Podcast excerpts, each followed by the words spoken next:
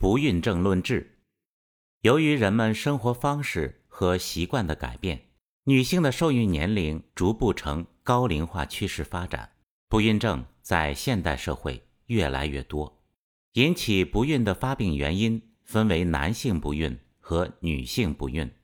女性不孕主要以排卵障碍、输卵管因素、子宫内孕育环境不佳为主；男性不孕主要是生精异常、排精障碍、精子质量、数量不佳导致。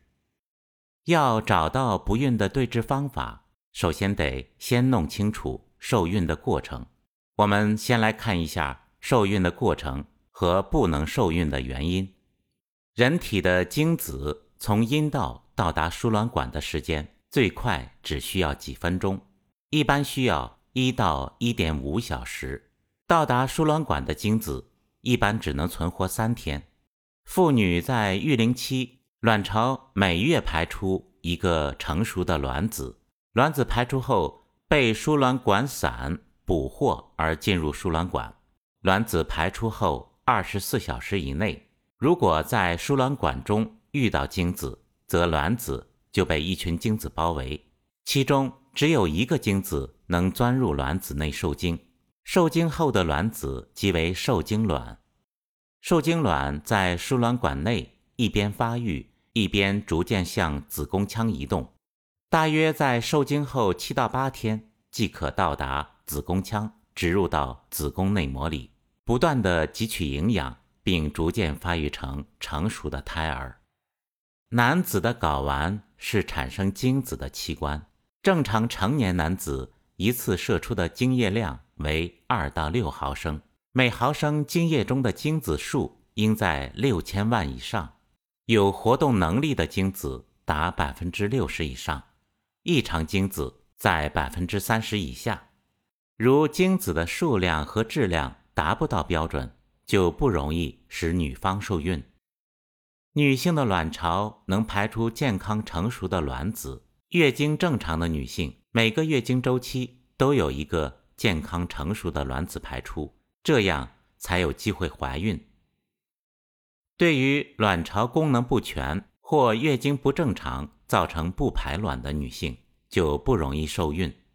精子在女性阴道内能生存一到三天，卵子排出后能生存一天左右。人体的生殖道必须畅通无阻，男性的输精管道必须畅通，精子才能通过正常排出而进入女性生殖道与卵子结合。女性的生殖道也必须畅通，这样进入阴道内的精子可以毫无阻挡地通过宫颈、子宫到达输卵管与卵子相遇受精，受精卵也可以顺利地进入宫腔。若输卵管发生了堵塞，精子与卵子也就失去了结合的机会。所以，一旦输卵管堵塞，也就完全失去了自然受孕的机会。子宫内环境必须适合受精卵着床和发育。卵子在输卵管壶腹部受精后，一边发育，一边经输卵管向子宫方向移动。三到四天后。到达子宫，六到八天就埋藏在营养丰富的子宫内膜里，然后继续发育为胎儿。受精卵发育和子宫内膜生长是同步进行的。如受精卵提前或推迟进入宫腔，这时的子宫内膜就不适合受精卵着床和继续发育，也就不可能怀孕。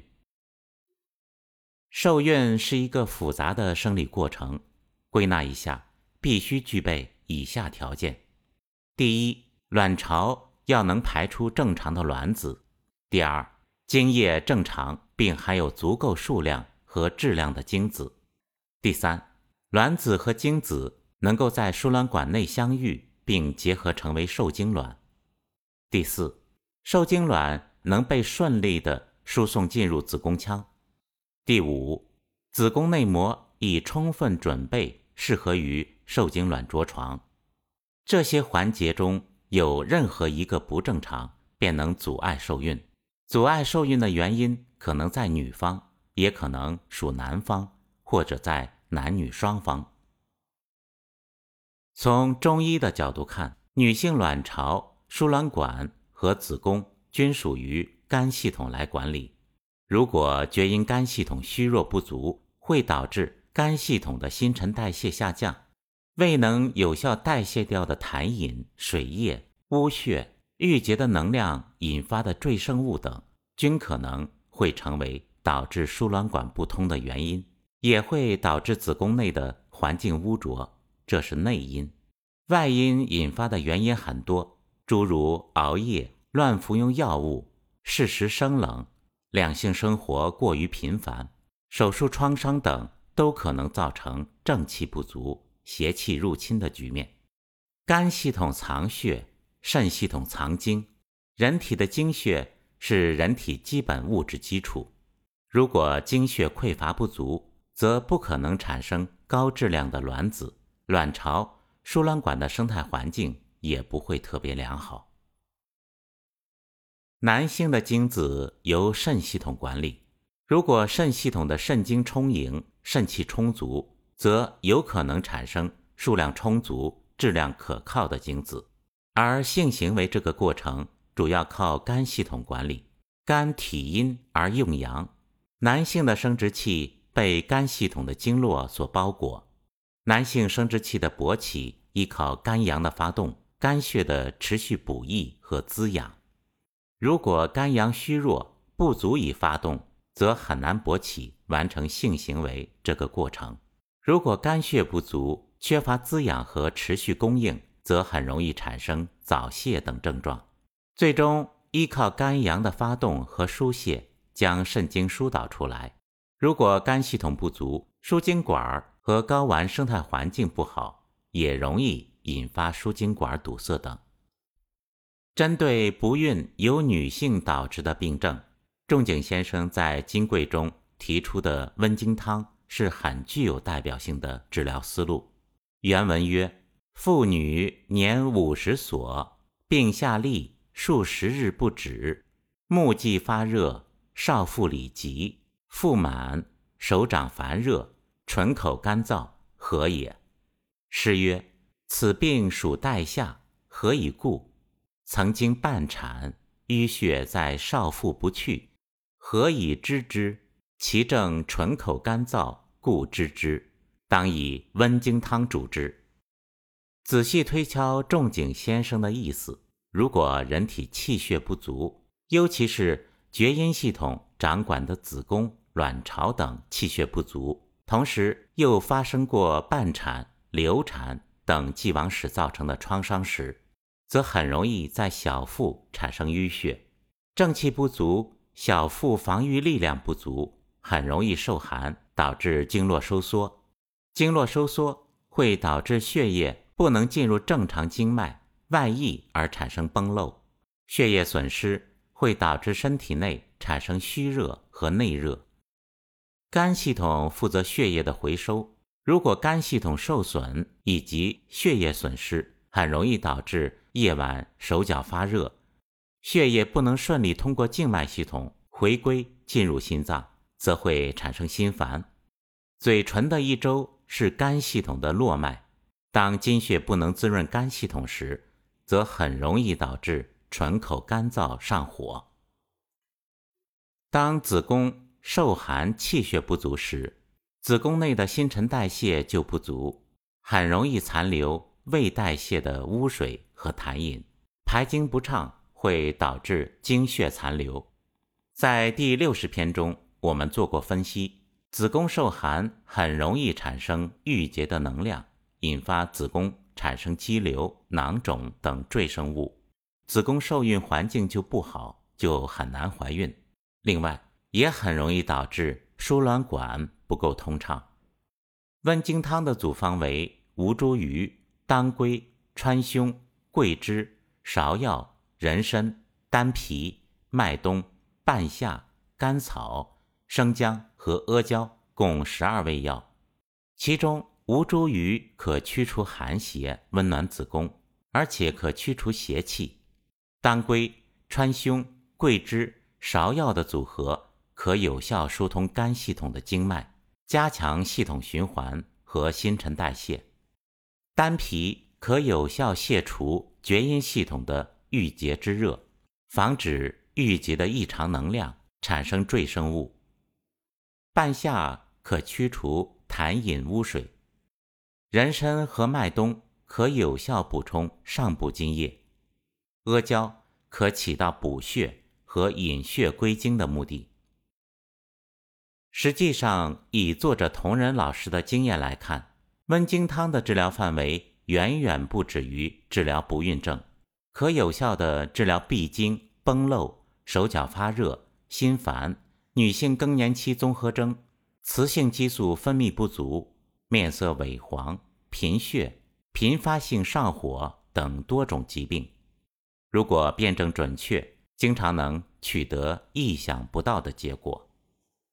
肝系统如果疏导疏通后，也可以采用炙甘草汤的方式滋补肝血，通过加减吴茱萸、细辛等药物驱除寒邪，温养肝血。对于男性而言，如果是肝系统疏导不足和经络不通的问题，依然也可以采用温经汤的思路来疏通补益肝系统的经脉。作者在实践中发现，很多厥阴系统瘀滞和患者太阳系统的开合失调关系密切。太阳系统主一身之表，如同身体的气孔和烟囱。如果太阳系统的开合失调，也会导致厥阴系统不能温养生发。可通过同时调节厥阴和太阳系统来疏通厥阴系统。如果是肾系统精气不足的缘故，可采用肾气丸的思路来补益肾精。另外，扶阳流派的扶阳天经法也提出了相关治疗思路，用附子结合八戟天、菟丝子、沙苑子的多种组合来补益肾精、温养肾气，提高精子的数量，并改善精子的质量。在增加男子孕育、改善肾精肾气方面，后世的医学家开辟了更广阔的治疗思路，如左归丸、右归丸、五子衍宗丸等等。如果辨证准确，使用时机得当，也经常能取得一定的治疗效果。从规律来看，不孕不育症在青壮年发生时，治疗周期较短。年龄越大，则治疗周期越长。另外，从自然规律来看，任何的疾病，药物仅仅起到辅助治疗的作用，只能起到催化剂的作用。熬夜、过分用眼，不能有效控制情绪，尤其是过分的恐惧、担忧和怒气等诸多不良生活习惯和情绪，均会导致肾精亏空和肝血耗损。治病的根本在于遵从自然的法则，按照自然规律办事。现代的很多外科手术对人体的经脉运行容易产生永久性的损伤，并且会消耗精血，所以应慎重对待选择外科手术的疗法。